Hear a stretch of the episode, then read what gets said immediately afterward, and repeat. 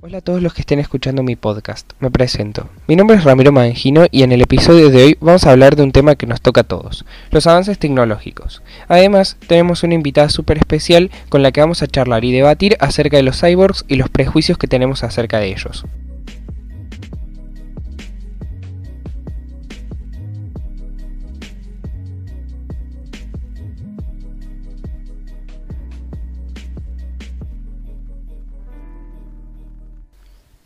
Bueno, después de esta breve introducción, arranquemos con el tema de hoy. Comencemos hablando de que a medida que va transcurriendo la vida, se van produciendo cambios y desarrollos en la tecnología, y no solo en ella. Entonces, nuestra vida se va modificando con esta. Este desarrollo tiene consecuencias positivas, así como también negativas. Algunos sostienen que estos avances pueden ser contraproducentes para la humanidad en general, ya que máquinas y robots pueden sustituirnos. Generalmente cuando uno habla de avances, desarrollos, progresos y adelantos en la tecnología, imaginamos un mundo donde las tareas son realizadas por robots, donde toda actividad puede ser llevada a cabo tan solo con nuestra voz. Y desde cierto punto de vista puede llegar a ser así. Por ejemplo, disponemos en el mercado de aspiradoras robots que tan solo con programarlas pueden aspirar la suciedad del piso sin necesidad de una persona. Así como también podemos mandar un mensaje de texto activando el asistente de voz, Siri, Cortana, dependiendo del sistema operativo. Ahora, hablemos de las TICs. Sabemos que son necesarias en cuanto a la proyección del desarrollo social de los países, de los grupos sociales y de los individuos. En la situación actual que estamos atravesando, una pandemia, el uso de la tecnología es casi indispensable. Como antes mencioné, esta puede tener efectos positivos o negativos sobre la sociedad. Entonces, en el estado que estamos, los avances y la disminución de la brecha digital es algo totalmente imprescindible.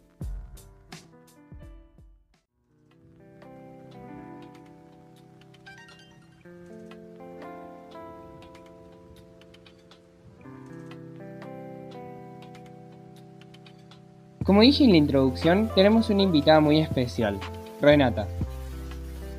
Hola a todos, ¿cómo están? Es un gusto estar por acá con ustedes. La verdad que el tema del que vamos a hablar hoy es un tanto polémico. Sí, bueno, vamos directo al grano. ¿Qué opinas de los cyborgs y qué te parece el movimiento? Muy bien, empecemos. Principalmente no soy un cyborg, pero a base de mi investigación sé bastante del tema.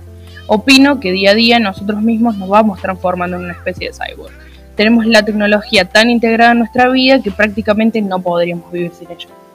Claro, opino lo mismo, pero ¿nos podrías explicar en palabras claras qué son los cyborgs? Sí, cómo no. Los cyborgs son personas que básicamente decidieron ir un paso más allá y se implantaron tecnologías en el cuerpo. A veces estas sirven para subsanar alguna deficiencia o mismo para extender los sentidos. Qué interesante. ¿Conoces algún caso en particular para contar? Así profundizamos más. Sí, el caso de Neil Harbison es la primera persona en ser considerado un cyborg. Básicamente él sufre de una deficiencia llamada acromatopsia, la cual no le permite ver y distinguir la diversidad de colores. Por eso tiene una antena implantada en la cabeza que le permite oír los colores. Qué bueno, pero ¿escucha los colores? Sí, por ejemplo, si ve una obra de arte puede oír al artista que la pintó. Es algo interesante. Qué bueno. Es una idea grandiosa, sobre todo para la gente que necesita remediar alguna enfermedad o deficiencia que no le permita desarrollarse correctamente. Claro, generalmente la gente opta por implantarse tecnologías para ir un paso más allá. Bueno, eh, para darle un cierre te agradezco por participar en este episodio. Es un gusto haberte tenido y espero que pronto volvamos a estar en contacto para que nos cuentes más acerca de los cyborgs. Por nada, el gusto es mío. Espero charlar de nuevo pronto. Saludos. Bueno, digamos que no queda mucho por hablar en el episodio de hoy. Solo me queda decirle gracias a mi audiencia por siempre estar ahí escuchándome y espero que nos podamos encontrar nuevamente pronto. Saludos.